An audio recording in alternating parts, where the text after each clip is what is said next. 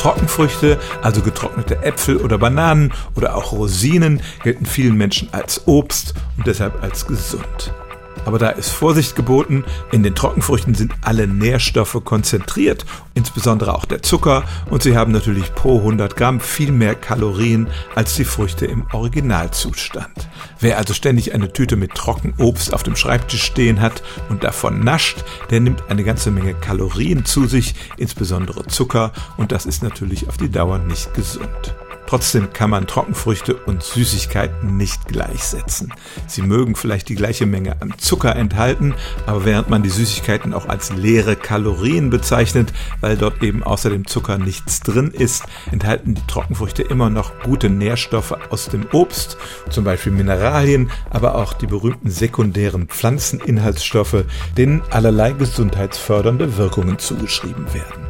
Und dann gibt es noch die Ballaststoffe und die fördern die Verdauung. Das kennt man ja zum Beispiel von getrockneten Pflaumen.